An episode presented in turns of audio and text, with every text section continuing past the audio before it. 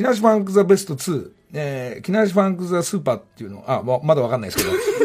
ちょろっと言っちゃったじゃ。ええまあタイトルはこれからなんですけども、その 2,、えー、2枚目のちょっとアルバムシングルも含めて、ちょっと作る今作業してまして、まあこのラまあ音楽活動ちょっとしていきますんで、はい。えーいろんな楽曲、いろんな作詞の先生とか、またいろんなお声をかけしている中で、このラジオの中で、えー一応こういう、あ私、僕の曲ができた、えー俺に歌ってくれないかっていう作曲、曲があれば、えー佐藤健、ここで募集して、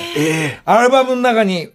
僕が歌って、まあ、ボーカルとしてやらせてもらいますんで、えー楽曲として一曲入っていくか、入っていかないかの、まあ、俺だけの判断だけではないと思うんですが、まあ、レコード会社も含めたのがあるんで、この木梨の会の中から、えー一つ作曲の先生が生まれるかどうかっていうのを曲をじゃあ作ったの送ってもらって、そうですね。すごい多分来ちゃいますよ。作詞、作曲と作詞があれば、はいえーもし、そういう曲があれば、はい。